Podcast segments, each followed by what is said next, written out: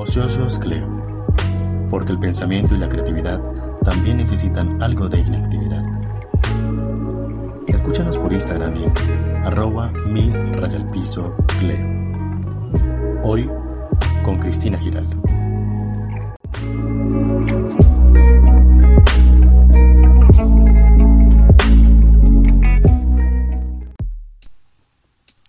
Como el fuego, las palabras alumbran o queman. Bienvenidos, ociosos Cleo, a este espacio en el que circulan ideas sobre la lectura, la escritura y la oralidad en tiempos de pandemia. Recuerden, este es un tiempo para ustedes, dedicado al ocio y a la escucha reflexiva. Hoy queremos invitarlos a dejarse envolver por las palabras, estas que transitan todo el tiempo y a través de las cuales interactuamos, tejemos ideas y pensamiento. Somos habitantes del lenguaje, la palabra es nuestra morada, aunque a veces de tanto estar en ella olvidemos su potencia, vale la pena recordar de vez en cuando que el lenguaje es fundamental en nuestra existencia. ¿Qué sería de nosotros sin las palabras? Ociosos, Cleo, porque el pensamiento y la creatividad también necesitan algo de inactividad. Bienvenidos. Eleot era un hombre viejo. Sus pies estaban cansados de ir y venir de aldea en aldea, de reino en reino. Su cabeza estaba llena de sabiduría y de historia. Quizás no estaba allí, en el momento, en el lugar donde cazaron al primer esclavo, pero lo supo, porque los tambores, los pájaros y la selva le llevaron la noticia. Entonces su corazón se llenó de pena. ¿Qué les daré para que se lleven y no puedan quitarles? Allá en lo más oscuro y espeso de la selva, en la hora en que hablan los dioses, invocó a Olofi, y éste, escuchando la queja doliente, llamó a los orillas, sus emisarios para llevar sus palabras a los hombres. ¿Quién? preguntó el Dios Supremo. ¿Quién seguirá a mis hijos más allá del mar y de estas tierras? Yo, Señor Ori, el pensamiento, yo estaré siempre dentro de ellos y nadie podrá quitarle su memoria. Yo, Señor Obatalá, seré por siempre dueño de sus cabezas, les llenaré el corazón de paz. Este es un fragmento de una remembranza ogún que da cuenta de aquel momento en el que los dioses de la región Yoruba, al ver la tragedia que llegaba a su pueblo con el aprisionamiento del primer esclavo, les llevaron las palabras a sus hijos.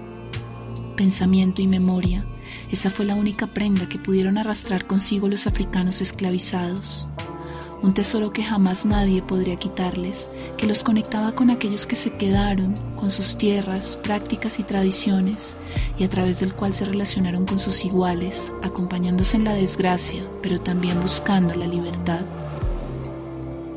¿Quién no estaba acompañado por algún relato, leyenda o canción que lo conecta con su lugar de origen, por más lejos que de él esté?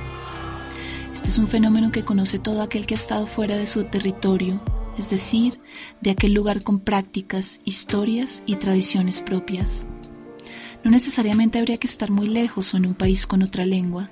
Seguramente muchos de ustedes provienen de otras regiones y se encuentran ahora en la ciudad y saben bien que ciertos modos de hablar, ciertos tonos de voz y determinados acentos cantan y cuentan historias particulares que les pertenecen y los unen con aquellos que crecieron con ustedes y con circuitos de identidades singulares.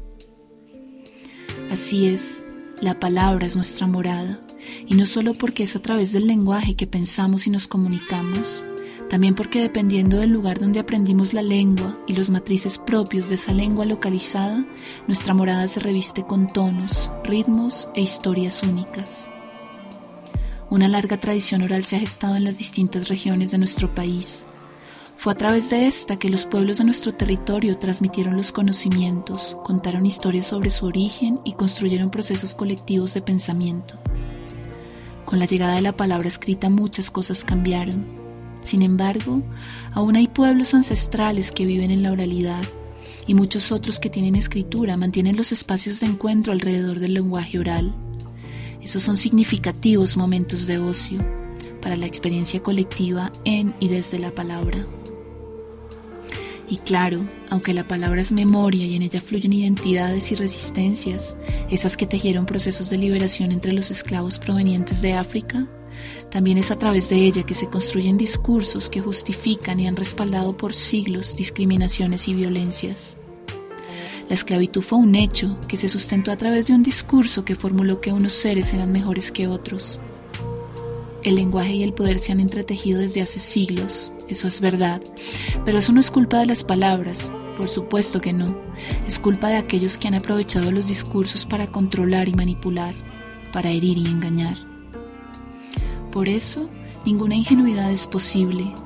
Habitar el lenguaje, vivir en la morada de la palabra implica reconocer las zonas de luz y oscuridad, ser capaces de comprender los distintos sentidos y significados de aquello que se escucha según el lugar del que provenga, ser conscientes de que las palabras construyen o destruyen y tienen efectos sobre la realidad. El lenguaje es poderoso y lo es porque en sus tejidos podemos arrullarnos y concebirnos como colectividad, pero también se pueden tejer redes para atrapar y desmembrar. De eso la historia nos ha dado mucha evidencia. Hoy tenemos esta segunda oralidad, como la llamó Walter Ong, esa que en este momento nos permite a través de las tecnologías compartir ideas, acompañarnos sin que importe el trecho que nos separa. Ahora las palabras viajan más rápido y más lejos. Posiblemente eso les da más poder. O, por el contrario, tal vez les ha robado un poco de color, ritmo y sabor. Nunca se sabe. Lo importante es sopesar la potencia de cada palabra que tenemos latente en nuestra boca y nuestra mano, reconocer qué pretende y hacia dónde quiere ir. Ese habitar el lenguaje implica saberse morador de un poder, un poder que como el fuego puede alumbrar o quemar. Ociosos, Cleo, porque el pensamiento y la creatividad también necesitan algo de inactividad. Hasta pronto.